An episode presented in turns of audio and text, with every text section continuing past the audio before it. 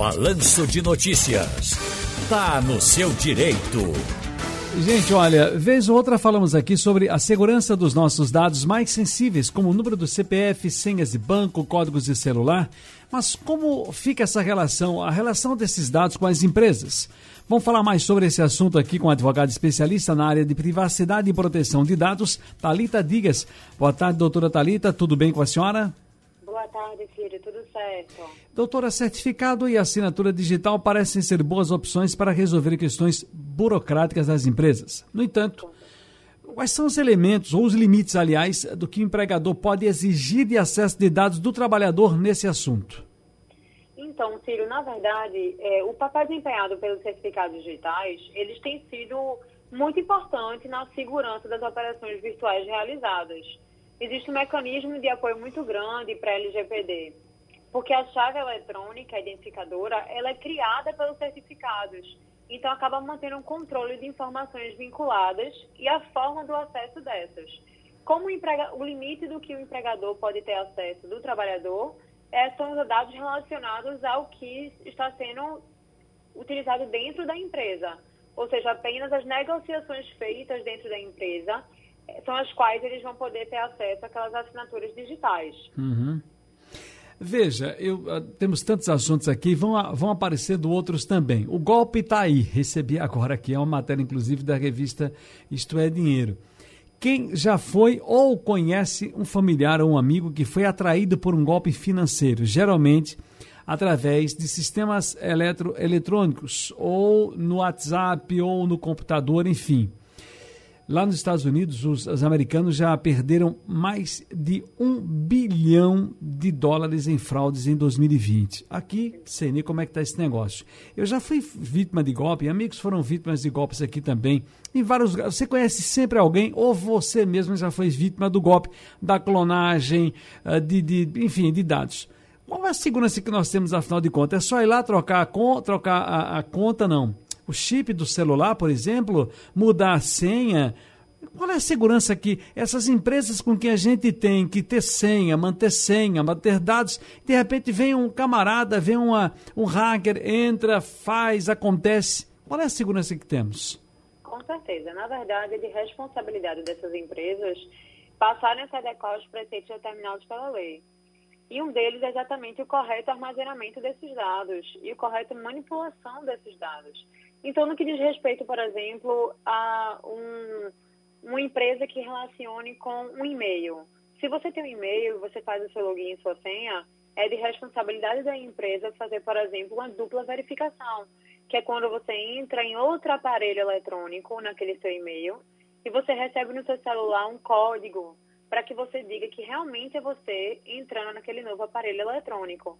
Essas duplas verificações tendem a evitar esse tipo de acesso por terceiros indesejados. Entretanto, de fato, não é um bloqueio total. Por isso que existem preceitos determinados na lei que deve existir o que a gente chama de segurança da informação, especialmente no, no quesito de dados digitais. Então, se você faz manipulações de dados dentro de um computador, a empresa tem que ter o melhor fireware, o melhor antivírus, tem que ter um Windows comprado, ele tem que ter toda a formatação do computador e do seu sistema interno da forma mais segura possível para evitar esse tipo de captação indesejada. Uma coisa que causa muito, muito questionamento às pessoas, normalmente é com relação à captação de dados, inclusive de bancos, quando acontece algum tipo de é, invasão à sua senha e você tem que fazer uma nova senha o Pix, por exemplo, é algo que normalmente causa uma confusão com relação à sua segurança ou não. O que acontece com relação ao Pix, Sim. por exemplo. Certo, Ciro? Não, não, eu estava tava ouvindo, estava compreendendo.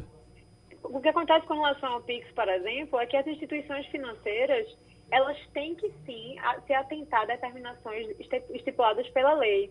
Então, uma das primeiras coisas que tem que existir com relação ao Pix é o pedido de consentimento do titular daquela conta para ser utilizado aqueles dados para determinada finalidade. Ou seja, só pode ser utilizadas para as transações bancárias.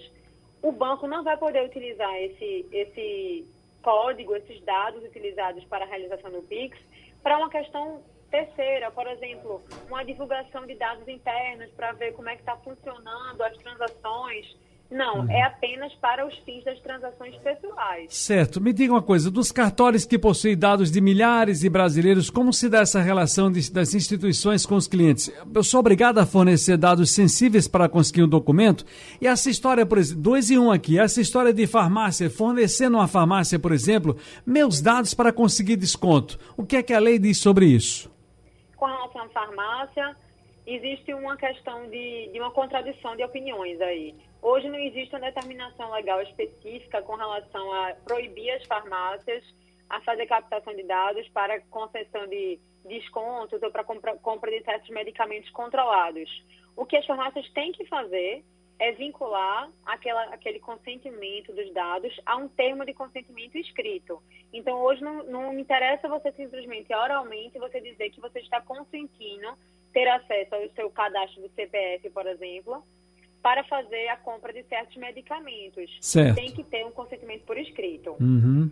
É, agora, com relação aos cartórios, ainda que sejam dados públicos, existe essa questão nos cartórios de um consentimento implícito na, na, no momento do pedido do ato aos seus dados pessoais para a prática dos serviços determinados do cartório, como, por exemplo, a concessão de uma certidão. No momento que você faz o pedido no ato, você está consentindo implicitamente a utilização do seu dado. Não necessariamente dado sensível, mas sim um dado pessoal. Porque existe essa diferença. O dado pessoal é aquele dado geral, é, que diz respeito ao seu CPF, ao seu RG, o seu nome, seu endereço. O dado sensível é algo mais particular à pessoa, como relação à sua cor de pele, à sua sexualidade, à sua religião. Aí sim é uma questão mais complexa, do qual o tabelião deve avaliar a necessidade dessa situação a uma circunstância específica.